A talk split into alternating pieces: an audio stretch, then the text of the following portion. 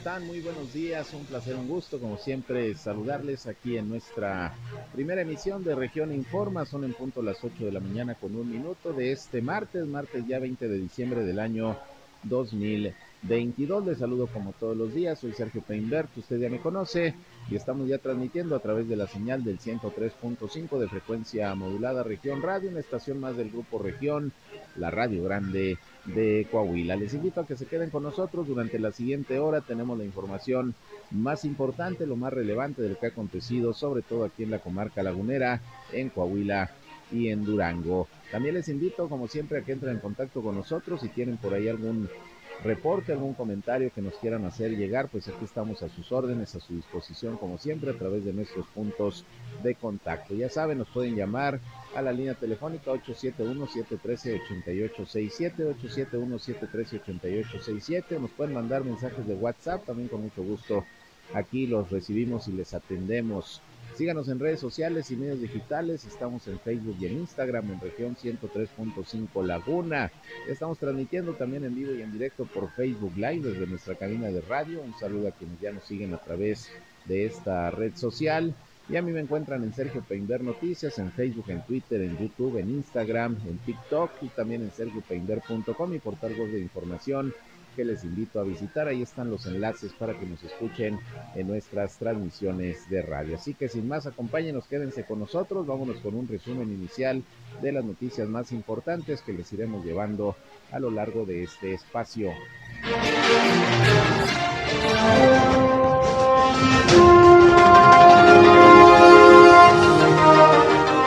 Bien, iniciando con la información, se actualizaron eh, los eh, datos de la situación del brote de meningitis aséptica corongo allá en Durango capital, otro fallecimiento, ya son 27 eh, las personas que lamentablemente han perdido la vida, principalmente mujeres por esta enfermedad, son 75 los casos, en un momento escucharemos el reporte de las autoridades de salud de Durango. Y en Coahuila también la Secretaría de Salud dio a conocer el reporte de la situación del COVID-19. Siguen, siguen, incrementándose los casos del coronavirus. Sin embargo, ayer en el marco de la reunión de su Comité de Salud COVID-19 aquí en la ciudad de Torreón, el doctor eh, Roberto Bernal, secretario de Salud del Estado, dijo que todavía no se puede considerar que Coahuila esté en una sexta ola de la pandemia. Dijo que las cifras, si bien han aumentado, no son preocupantes y se mantienen las mismas medidas sanitarias. No será obligatorio el uso del cubrebocas, aunque sí se recomienda.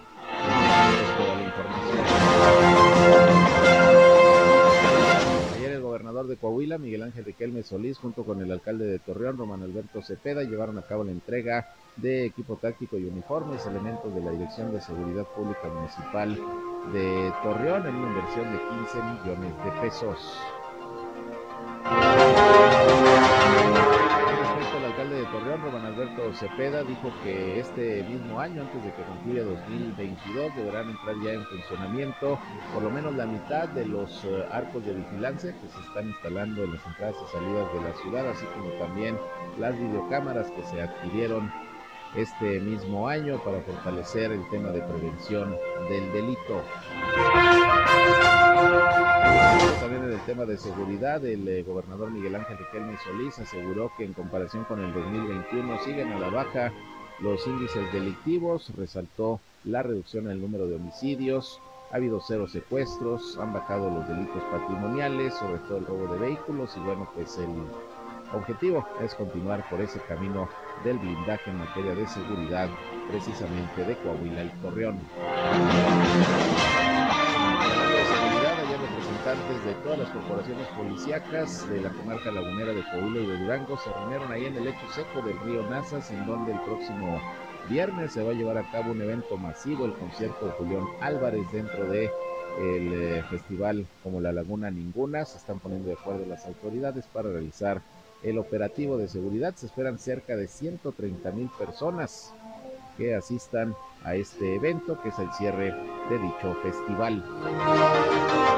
Con respecto al Ayuntamiento de Gómez Palacio, informó que a través de servicios públicos municipales están llevando a cabo labores de limpieza y de adecuación pues, de todo el terreno del lecho seco del río Nazas, donde se va a desarrollar este concierto, pues para que esté en condiciones para el evento a donde asistirán miles de personas el próximo viernes. Día de ayer el CIMAS Torreón informó que fue afectada la bomba número 40 debido a que una persona pues intentó robarse cable, nada más que sabe qué pasó, se electrocutó, recibió una descarga eléctrica el presunto ladrón y bueno, en ese momento pues fue detenido, fue trasladado a un hospital y ya está a disposición del Ministerio Público. Por lo pronto en algunas colonias hubo baja presión porque la bomba falló debido a la falta de cableado y ya se hizo la reparación correspondiente. Se espera que ya esté normalizado el servicio en estos momentos.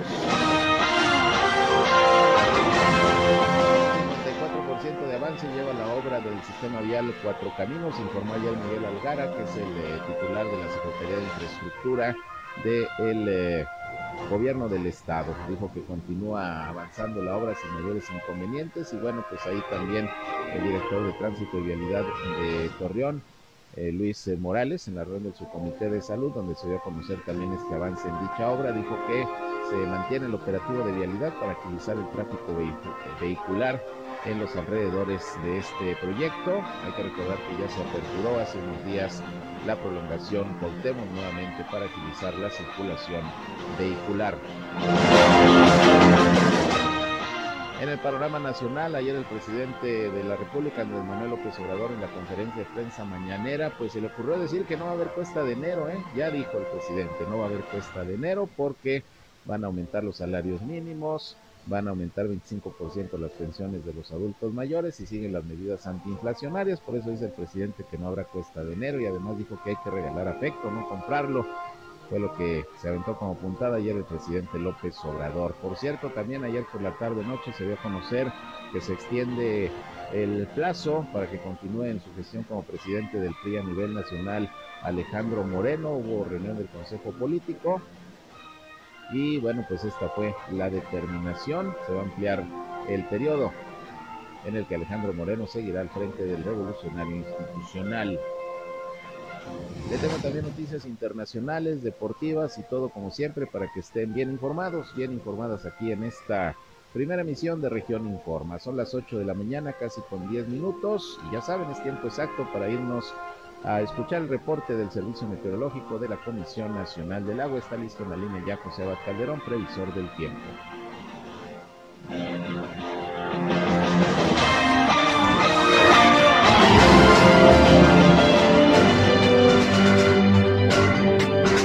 Hola José, ¿cómo estás? Muy buenos días, te escuchamos con el reporte de hoy.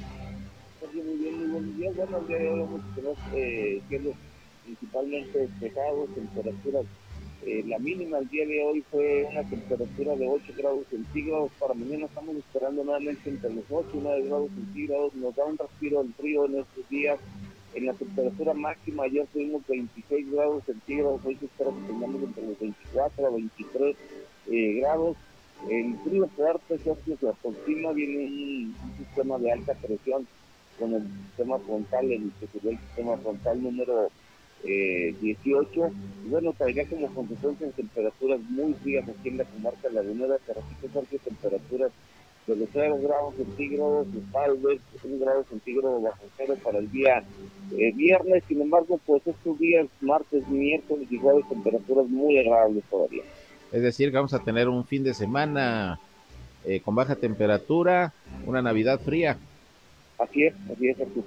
Bueno, pues estaremos pendientes, ya por ahí nos estarás eh, advirtiendo de cualquier manera cómo se van presentando las eh, condiciones climatológicas en los próximos días o lo haces ahora, por si hay algún cambio, bueno, pues aquí lo estaremos informando y si no, pues hay que prepararnos porque ahí viene, ahí viene un frío bastante, bastante fuerte. Eh, gracias José, como siempre, por el reporte, seguimos pendientes. Gracias, igualmente José Abad Calderón, previsor del tiempo de la Comisión Nacional del Agua. Pues ahí tiene usted, de acuerdo a lo que se está observando por el meteorológico, hasta el jueves más o menos buen clima. Sin embargo, el viernes, el viernes viene, viene bastante frío así vamos a estar el fin de semana para que se vaya usted preparando. 8 de la mañana con 11 minutos, vámonos con el detalle de la información. Bien, y vamos a arrancar con el tema de salud tenemos el reporte de la situación que se sigue presentando allá en Durango Capital con la cuestión de la meningitis aséptica por hongo. Fíjese que lamentablemente falleció otra persona, otra paciente. Ya son 27 los decesos, 75 los casos confirmados. Afortunadamente, por lo menos 12 pacientes detectadas con la enfermedad ya se han recuperado, han sido dadas de alta. Y bueno, pues siguen las autoridades de salud, tanto a nivel estatal como federal, atendiendo a las mujeres, porque esto ha afectado principalmente a mujeres. Siguen atendiendo a quienes eh, están padeciendo la enfermedad. Vamos a escuchar el reporte que todos los días se está dando precisamente el subdirector médico del Hospital 450 de la ciudad de Durango, Hugo Almonte, para informar precisamente de cómo está la situación en estos momentos con el tema de la meningitis, que todavía, todavía persiste y se esperan aún más casos que pudieran confirmarse. Lamentablemente siguen, siguen los decesos. Hay que recordar que la meningitis, este mal, surgió por procedimientos ginecobstétricos, trabajos de parto que tuvieron mujeres desde el mes de mayo aproximadamente hasta por noviembre en cuatro hospitales privados allá de la ciudad de Durango y que actualmente están clausurados y están a la búsqueda pues de los propietarios y administradores de estos nosocomios. Ya están giradas órdenes de aprehensión y se sigue pues tratando de localizarlos para que respondan por esto que lamentablemente ha acontecido. Este es el reporte del doctor Hugo Almonte el día de ayer sobre los lamentables casos de meningitis registrados en cuatro hospitales privados y atendidos en los hospitales del sector salud, informamos que, a la fecha, se tienen 75 casos confirmados y 27 lamentables fallecimientos. En total, se reportan 72 mujeres y 3 hombres.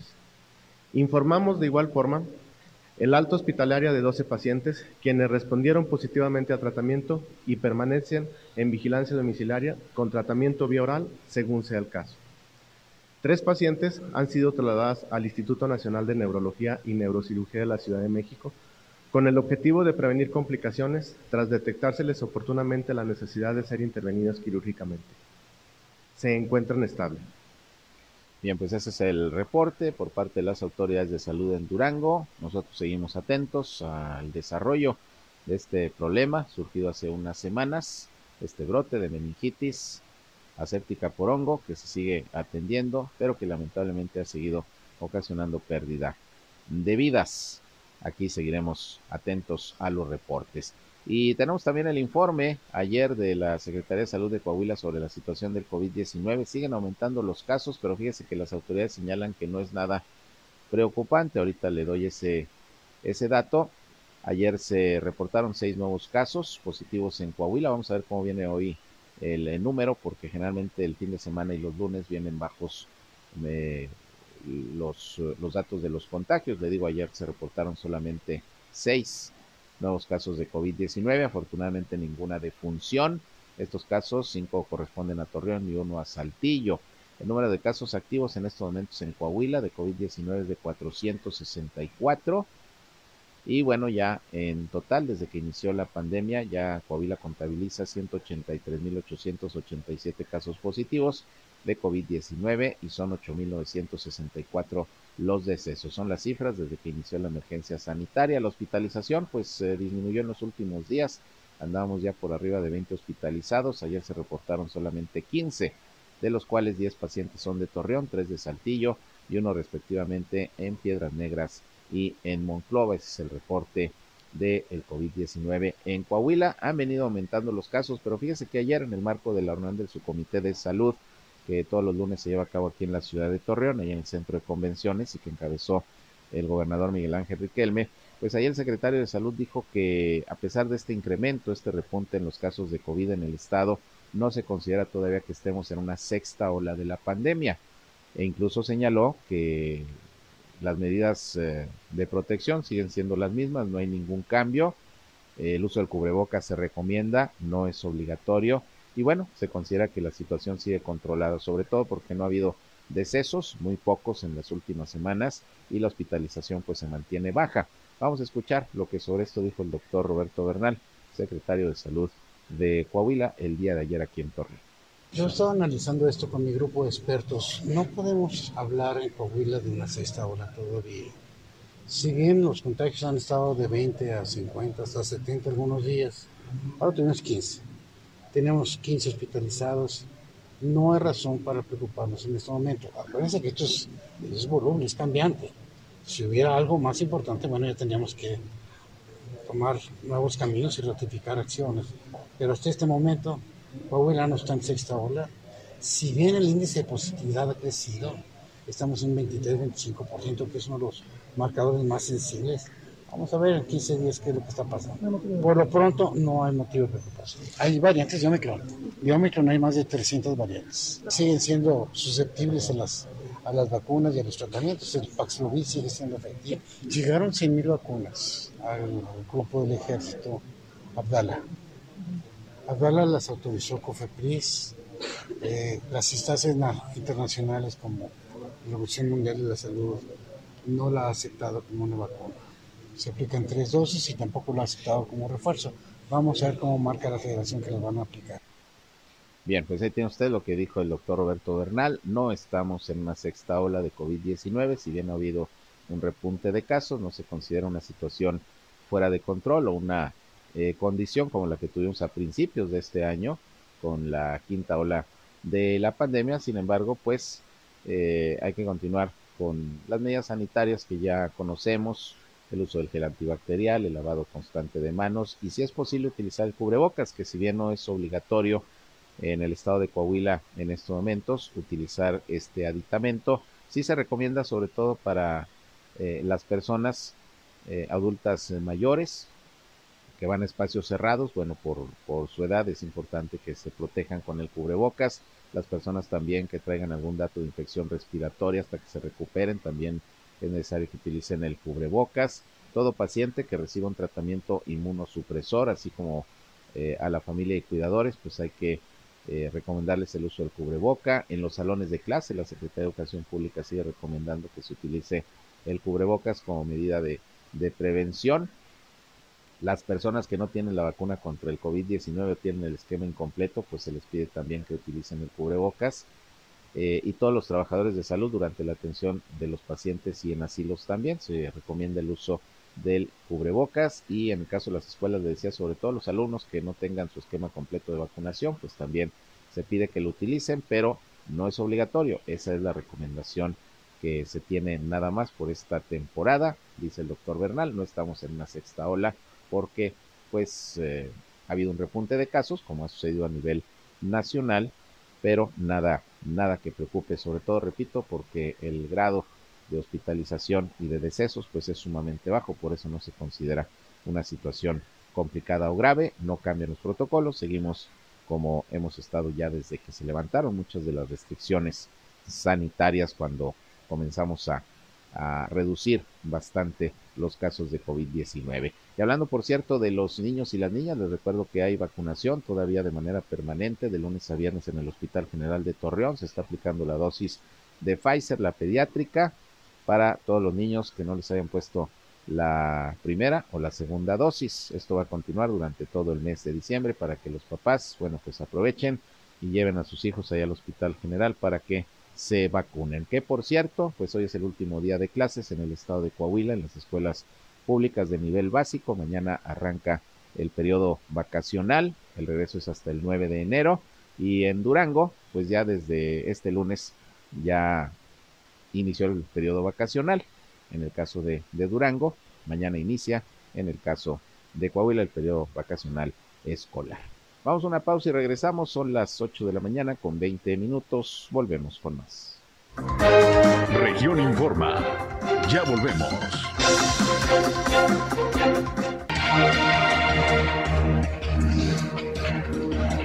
Bien, continuamos, son ya las 8 de la mañana con 23 minutos. Y bueno, el día de ayer, el gobernador Miguel Ángel Riquelme, junto con el alcalde de Torreón, Román Alberto Cepeda, encabezaron un acto en las instalaciones de la Dirección de Seguridad Pública Municipal de Torreón. Se entregaron uniformes y equipo táctico a los elementos de seguridad pública, una inversión de 15 millones de pesos. Y bueno, pues con esto prácticamente se cierra el año en cuanto a apoyos y mejoramiento de las condiciones en que están laborando los elementos de la policía municipal aquí en la ciudad de Torreón. Ahí el alcalde Román Alberto Cepeda, bueno, pues informó que se espera que antes de que finalice el año ya entre en operación por lo menos la mitad de los arcos de vigilancia que se van a estar instalando en las eh, entradas y salidas de la ciudad, así como también eh, las 200 cámaras, por lo menos la mitad deberán ya estar funcionando también, cámaras de, de vigilancia que se adquirieron este año eh, con recursos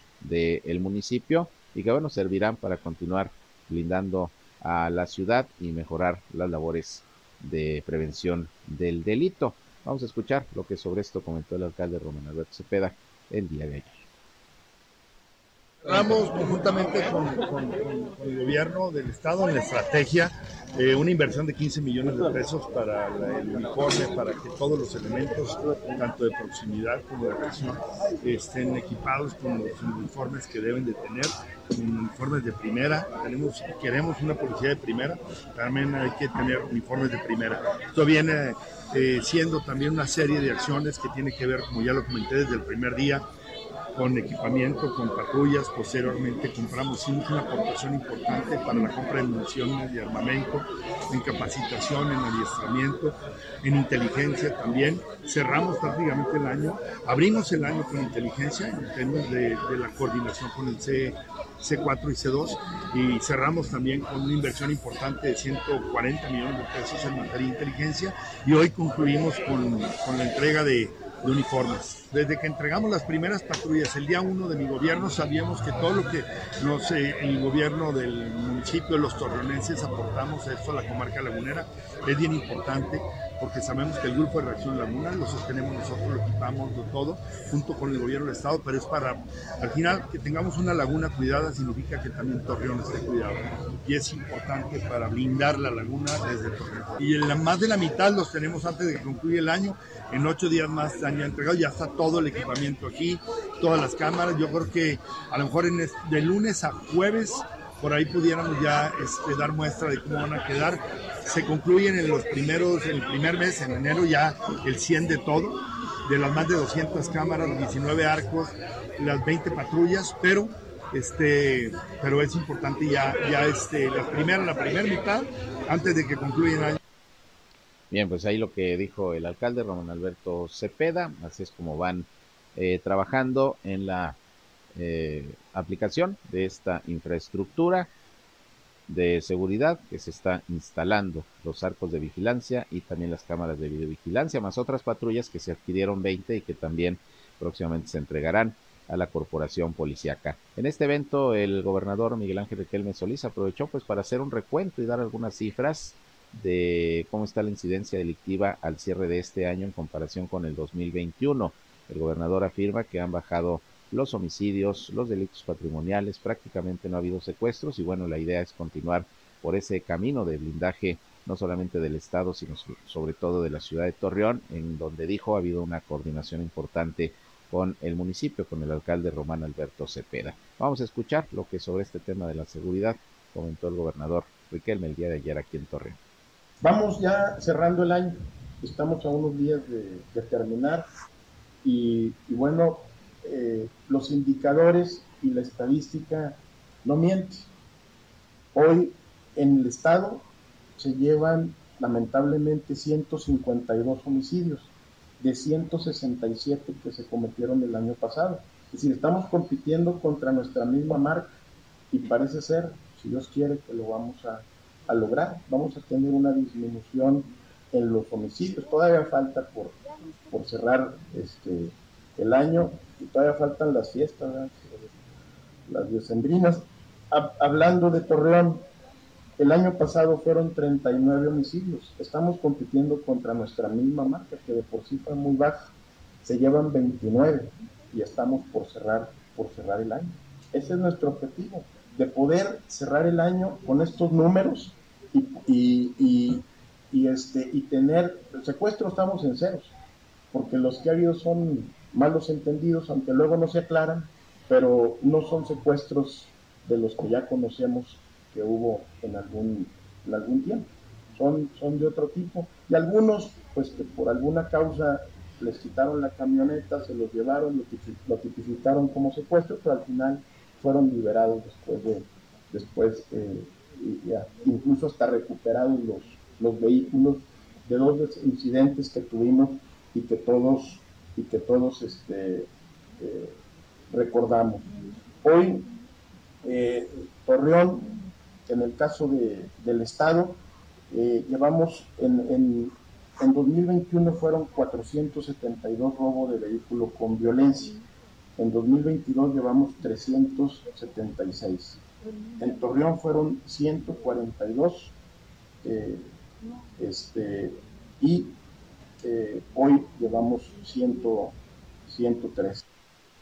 Bien, pues ahí tienen ustedes, esto es lo que comentó ayer el gobernador Riquelme, que incluso pues dio algunas cifras de cómo ha venido disminuyendo la incidencia delictiva en varios rubros en comparación con el año 2021. Y bueno, hablando de cuestiones delictivas, fíjense que ayer el CIMAS Torreón a través de un comunicado informó que la bomba número 40 ubicada en la colonia Valle Oriente sufrió daños luego de que un hombre pues se pretendió robarse cable precisamente de esta instalación.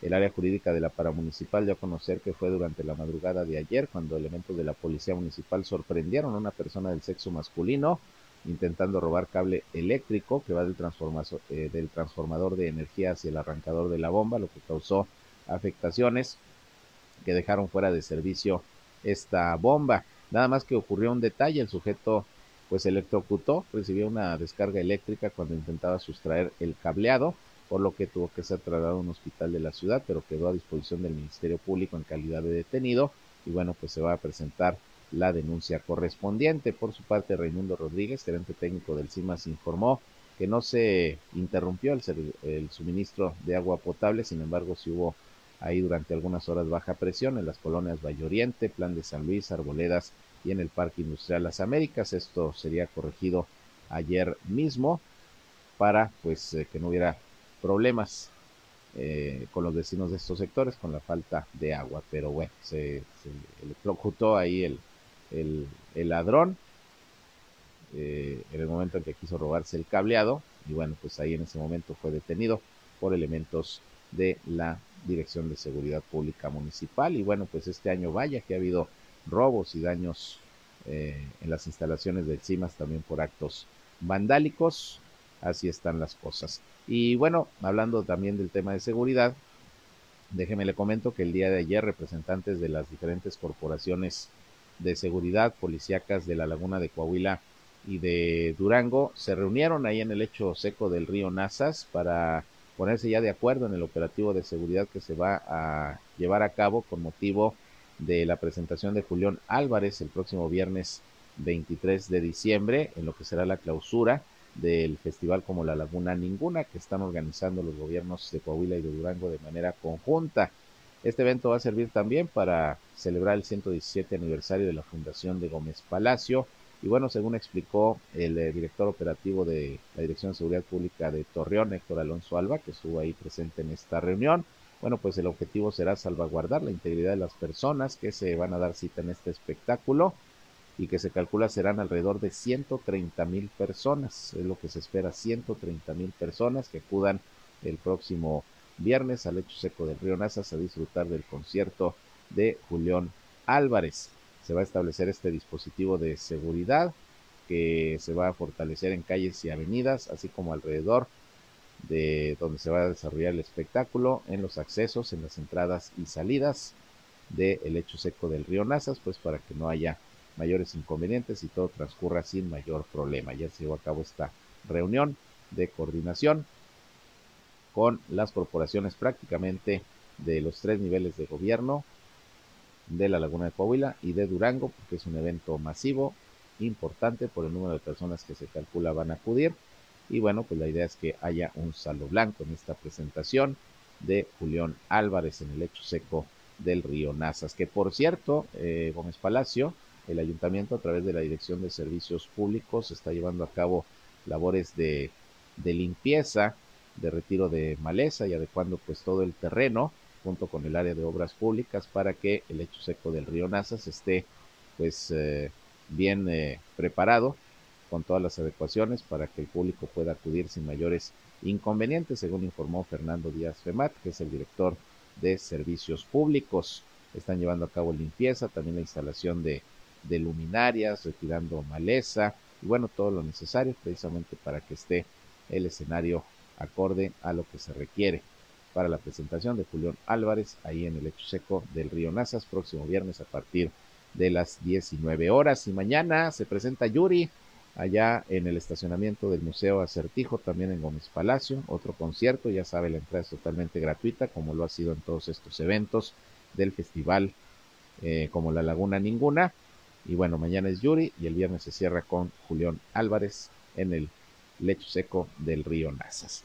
Bien, en otros asuntos, también ayer el gobernador Miguel Ángel Riquelme Solís, eh, luego de terminar la reunión del subcomité de salud ahí en el centro de convenciones, destacó que en su quinto año de gobierno, bueno, se está haciendo todo lo posible por mantener finanzas sanas y dijo que ya se cumplieron prácticamente todos los compromisos que se tenían en este fin de año, como es el pago de aguinaldos y demás prestaciones a los eh, trabajadores del gobierno del estado y se está planeando pues para el próximo año cerrar con unas finanzas en la medida de lo posible sanas y que la administración que venga pues no tenga mayores inconvenientes para arrancar el gobierno. Esto dijo el gobernador Miguel Ángel Riquelme Solís el día de ayer también sobre este tema. Vamos a escuchar lo que comentó el gobernador Riquelme. Otro tema que luego no sale a la, a la luz pública es que estoy en mi quinto año, donde ya nadie te quiere prestar, ya nadie te quiere ayudar y ya pagamos aguinaldos, ya pagamos, apoyamos a la UAC, apoyamos a CITES, apoyamos organismos descentralizados. Es decir, eh, pagamos todo a, los maestros, maestras y maestros de, de, Coahuila, burócratas sindicalizados. Y eso habla de la disciplina financiera que se las, se las comenté hace algunos dos meses, con la dificultad que todos los estados o todas las entidades federativas tienen. Hoy Coahuila sale adelante y bueno, pues el, año que entra ya no me toca a mí pagar aguinaldos. Ya este sería mi último este, esfuerzo, ya lo único que me tocaría seguir teniendo la misma disciplina para que el gobierno entrante pues pueda tener las herramientas y el recurso necesario para sacar para sacar adelante eh, las prestaciones laborales de todos los trabajadores en su, en su contexto. Bueno, pues ahí está lo que comenta el gobernador Miguel Ángel Riquelme Solís, que por cierto, hablando del pago a los maestros, pues eh, ayer el dirigente de la sección 44 del Sindicato Nacional de Trabajadores de la Educación en Durango informó a través de un comunicado que el día de hoy eh, pues prácticamente se estaba haciendo el llamado para que maestros acudieran al Palacio de Gobierno allá a la ciudad de Durango para instalar un plantón pues prácticamente de manera permanente porque no se ha cumplido con el pago eh, de prestaciones y beneficios que dejó pendientes la pasada administración estatal. Hay que recordar que ya el gobernador Esteban Villegas se había comprometido con los maestros pues a irles pagando en abonos, pero sí pagarles. Estaban esperando en algunos casos aguinaldos y algunos otros pendientes de prestaciones. Eh, la fecha límite era el 19 de, de, diciembre, no llegó, no les pagaron, todo parece indicar, y bueno, por eso se hizo el llamado de parte de la dirigencia de la sección 44 del CENTE a acudir a Durango, a la capital, allá fuera del Palacio de Gobierno, pues para plantarse y seguir exigiendo lo que dicen los sindicalizados, los maestros, los miembros del magisterio, les corresponde por derecho. Vamos a estar pendientes, por lo pronto eso es lo que anunció la sección 44 del Sindicato Nacional de Trabajadores de la Educación. Siguen estos adeudos con los maestros y maestras. Bien, y hablando de cuestiones económicas, bueno, le agradezco a Leticia Castaño, recaudadora de rentas de Torreón, que nos eh, permita platicar con ella para pues eh, seguir haciendo la invitación a los contribuyentes a que aprovechen los incentivos que se están ofreciendo para el pago sobre todo de los derechos vehiculares porque ya está terminando el año. ¿Cómo está recaudadora? Muy buenos días. Señor buenos días. Muy bien, ¿ustedes cómo está usted? Auditorio. Pues aquí trabajando con algo de frillito, pero listos para escuchar la información de nuevo, porque yo creo que hay que estar insistiendo eh, en la información para los contribuyentes que pues traen algunos adeudos o que pueden aprovechar los beneficios de pagar de manera anticipada su derecho vehicular. Esto continúa, ¿verdad, recaudadora? el 29 de este mes agradecerle el espacio, creo que ha sido todo un éxito, recaudación y sus módulos llenos, los corrientes respondiendo al llamado y atendiendo que estamos hasta el 29 de este mes con un 20% de descuento en lo que sería el pago de derecho de estudiar del 2023. Muy bien, 20% de descuento. Si pagan anticipadamente, eh, ¿algún requisito para poder eh, tener el beneficio? Estar al corriente del 2022 para aquellos que no tuvieron oportunidad de, estar, de pagar su control vehicular en este 2022. También decirles que tienen acceso a pagarlo hasta el 29 de este mes sin recargos y en automático pues pueden también, tienen la oportunidad de pagar su 2023 con este 20% de descuento. Es decir, quien debe el 22 puede pagar hasta cuándo dijo, 22 de diciembre. 29 de diciembre. Hasta el 29 de diciembre también se puede pagar el 2022 sin multas, sin recargos. Y, y bueno, si pueden, pues de una vez pagar el 23, ¿no? Para que tengan el 20%. Así es, habíamos comentado en ocasiones anteriores que la, la gente de Torreón tiene estructura de Estado, están respondiendo muy bien. Y bueno, pues quisiéramos decirles que es un buen momento de seguir aprovechando los, los aguinaldos, estando al corriente en su control vehicular. Creo que es algo que nos da seguridad a todos y sobre todo le permite al Estado seguir haciendo obras como la que estamos haciendo en este momento el gobernador en el crucero de cuatro caminos. Eh, en eso se, se, invierte el pago de su control vehicular en obras para Coahuila, específicamente en este caso para Torreón. Claro, ahora, eh, ¿cómo están los módulos? Me dice que, que hay mucha gente acudiendo, eh, pero se pueden hacer citas también o hacer los pagos por internet, ¿no? Sí, sí, eh, tú puedes hacer tu cita por internet en www.pagafácil.gov.mx tú accesas, pones tu número de placa, los últimos cuatro números de tu serie de motor, y ahí tú puedes generar tu pago y tu cita. Eh, y de hecho, eso es lo que está pasando ahí mismo, puedes pagar con alguna tarjeta que tengas, o si no tienes tarjeta, puedes imprimir tu recibo y puedes acudir a cualquier tienda de conveniencia. Uno, en Walmart, Soriana. Los tenemos en la esquina y es muy fácil llegar y pagar y ya por su cita llegas y recoges, en el caso de que hayas pagado láminas, láminas, sino bueno, tu recibo te avala ya que estás al corriente del pago. Muy bien, recaudadora, si yo debo más eh, tiempo, más años de, de, de los derechos vehiculares, ¿me puedo acercar? ¿Puede haber algún convenio? ¿Se puede encontrar algún beneficio, llegar a algún acuerdo de pago para ponerme al corriente? También hay beneficios. Eh, para la gente que debe de 5 a 10 años de, de control vehicular. Pero es que sí no hay como un número determinado porque varía según el modelo del carro, el año, etcétera. Pero sí pueden hacer exactamente lo mismo, ingresar al www.parafácil.gov.mx. Ahí hacen lo mismo, ponen el número de placa, la última placa que traen, los últimos cuatro números de serie, y van a ver qué descuentas para que puedan estar. También tenemos el programa que regresa a Coahuila, donde si tú estás en placas de otro estado, puedes regresar a, a Coahuila y también es muy económico. Acérquense, chequen en la página y verán que va a ser muy fácil estar al corriente y muy efectivo. Muy bien, pues ahí está la invitación para quienes nos escuchan y traigan ahí adeudos con sus derechos vehiculares o quieran pues pagar ya de una vez con el aguinaldito los derechos vehiculares del próximo año, ya saben, está este descuento del 20%. Eh, en el caso de los vehículos de procedencia extranjera, ¿cómo va la regularización recaudadora?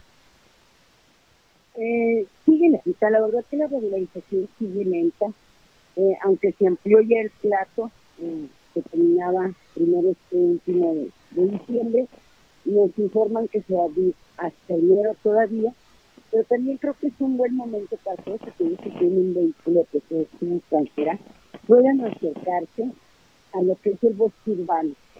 Eh, si por algún motivo no pueden entrar, a la cita porque parece que eso está muy complicado y les recuerdo que eso no lo maneja el gobierno del Estado, eh, a los módulos posiblemente y puedan encontrar alguna manera de que si alguien no fue a la cita, si el momento se puede despacitar entrar y ellos puedan regularizar su vehículo. El costo de la regularización es barato, digo, no barata, pero sí les quiero decir que son 5 mil pesos. Con 5 mil pesos queda su vehículo legalizado y comprado. No den más, no paguen más, no se dejen engañar. Acérquense al bosque urbano. Muy bien, pues ahí está también la invitación para aquellos que tengan sus vehículos de procedencia extranjera y que pues eh, los puedan regularizar. Ahí están también las facilidades que se han estado dando, se amplió el plazo y además pues eh, ahí se les va a atender sin mayor inconveniente. Recaudadora, pues muchas gracias. Eh, ¿Nos puede repetir la página donde se puede consultar precisamente el estado de cuenta y hacer el trámite? Claro que sí,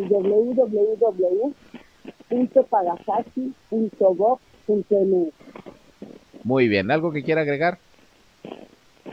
No, pues desearles una feliz Navidad a todos. Ahora sí creo que ya estamos más cerquitos de las fiestas y decirles que eh, seguimos confiando en la buena cultura de los torreonenses para que Torreón siga avanzando. Muchas gracias. Muchas gracias, recaudadora. Un saludo también. Muchas gracias. Bien, es Leticia. Hasta luego, gracias. Es Leticia Castaño, recaudadora de rentas aquí en Torreón. Vamos a una pausa y regresamos con más noticias. En un momento regresamos a Región Informa. Regresamos a Región Informa.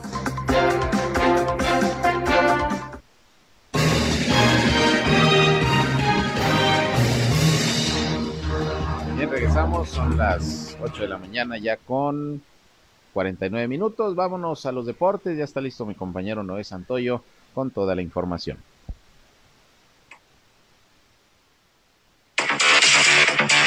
Hola, ¿qué tal, Sergio? Muy buenos días, amigos, buenos días. Con mucho gusto les saludo en esta mañana para compartirles la información del ámbito de los deportes. Chivas goleó en su segundo partido de la Copa por México. El rebaño sagrado venció cuatro goles por cero a Santos Laguna con un triplete de Santiago Ormeño y un autogol del refuerzo Raúl López para continuar con triunfos en pretemporada con la mira al inicio del clausura 2023. El rebaño inició la feria de goles con anotación de Santiago Ormeño. El delantero abrió el marcador con apenas 10 minutos en el marcador. Los de Guadalajara dominaron de principio a fin ese partido. En otro duelo, las Águilas de la América han comenzado a tomar protagonismo en el mismo certamen, gracias a la victoria sobre los Diablos Rojos del Toluca en el estadio Nemesio 10, donde un 2 por 0 les bastó para quemar en el infierno a un cuadro escarlata que no encuentra goles, pese a que pone balones en el travesaño.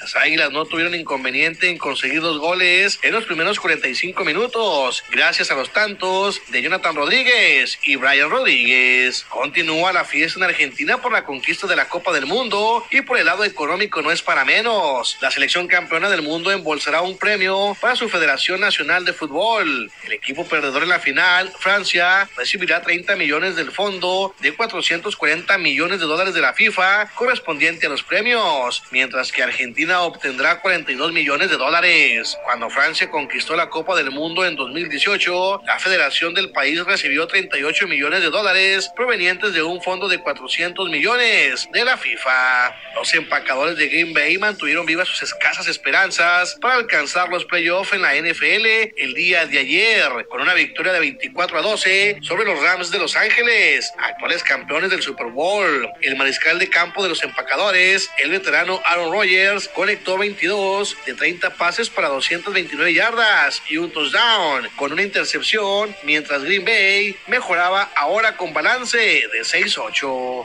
Esa es la información, Sergio amigos, que tengan muy buen día.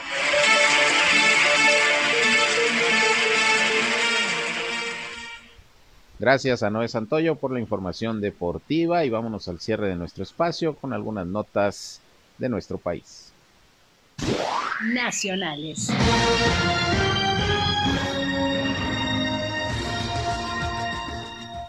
Bien, ya esta mañana el presidente Andrés Manuel López Obrador en su conferencia de prensa mañanera adelantó que ya está lista la agenda para la décima cumbre de líderes de América del Norte que durará tres días y en la cual participarán el presidente de Estados Unidos Joe Biden y el primer ministro de Canadá Justin Trudeau.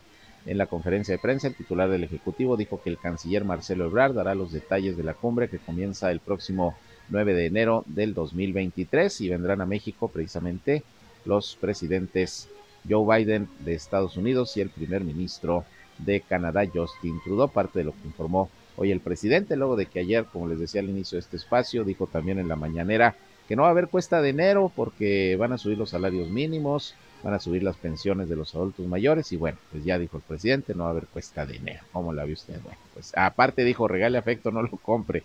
Aparte dijo eso el presidente, pero bueno, ya sabe cómo se avienta sus puntadas.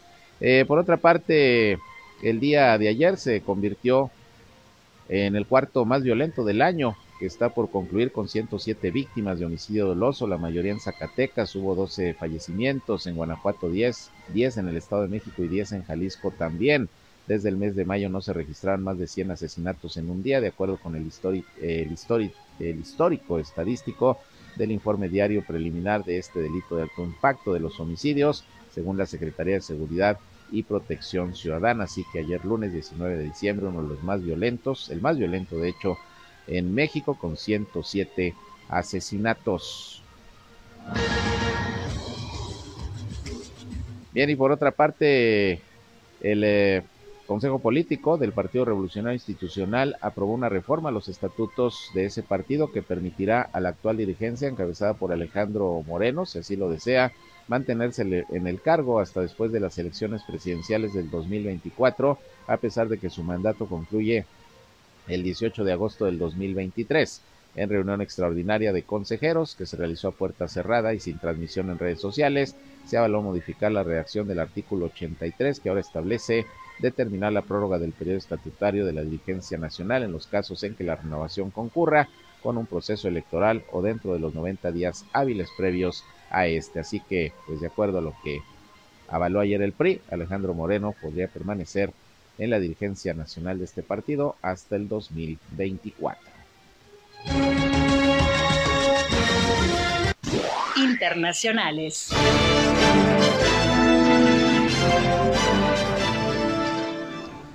Bueno, y la campaña militar rusa en Ucrania, diseñada como una operación relámpago, cumplió este martes 300 días ante la resistencia de las tropas ucranianas que han frustrado los planes del Kremlin y han conseguido recuperar parte del territorio ocupado por las tropas de Moscú. El único logro importante del ejército ruso en casi 10 meses de combates ha sido la creación de un corredor terrestre hacia la península de Crimea, anexionada por Rusia en 2014 a través de la autoproclamada República Popular de Donetsk y del sur de las regiones de Zaporilla y Gerson. 300 días ya de esta invasión rusa a Ucrania que iba a durar pocos días según lo que planeaba el gobierno ruso y bueno, la resistencia ucraniana no ha permitido pues que se que se tome al país. Ha habido defensa y ya van 300 días que han dejado lamentablemente muerte y destrucción en Ucrania.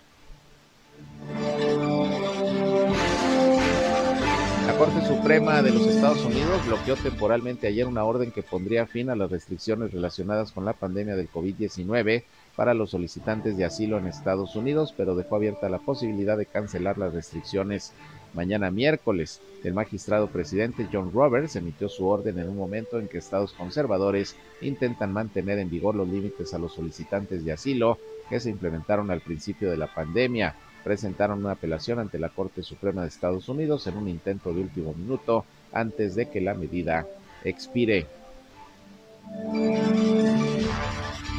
Bien, y finalmente también hablando de Estados Unidos, déjeme le comento que sigue pues todo este tema de la investigación sobre los hechos ocurridos en enero del 2021 allá en el Capitolio. Y resulta que el Comité Legislativo que investiga el asalto del 6 de enero del 2021 al Capitolio de Estados Unidos recomendó ayer al Departamento de Justicia que se impute directamente al expresidente Donald Trump. La comisión considera que Trump eh, obstruyó un procedimiento oficial e incitó a una insurrección, además de conspirar para defraudar al gobierno federal y para hacer una declaración falsa. El comité no tiene potestad para imputar ni poder de decisión en la investigación, ya abierta por el Departamento de Justicia, pero está haciendo la recomendación para que se impute a Donald Trump, también expresidente de Estados Unidos, por estos hechos en el Capitolio, donde hubo varias muertes lamentablemente en aquel momento, cuando se desarrollaron las elecciones para renovar la presidencia de los Estados Unidos. Y hasta aquí la información. Llegamos al final de esta primera emisión de Región Informa. Gracias por su atención, por su compañía. Están ustedes bien informados, bien informadas. Y a la una de la tarde estoy nuevamente con ustedes en nuestra segunda emisión, ya con lo más importante de lo que haya acontecido hasta ese momento, sobre todo aquí en nuestra región, aquí en la comarca lagunera, en Coahuila y en Durango. Así que los espero a las 13 horas, aquí por esta frecuencia 103.5 de frecuencia modulada, región radio, una estación más del grupo región, la radio grande de Coahuila. Pásenla de lo mejor y se quedan con mi compañera Jackie La Bambi Villarreal, que ya está lista con su programa, con buena música, promociones, información y todo para que sigan teniendo una buena mañana ya de martes 20 de diciembre. Soy Sergio Peinbert, usted ya me conoce. Muy buenos días. Esto fue Región Informa. Ahora está al tanto los acontecimientos más relevantes. Lo esperamos en la próxima emisión.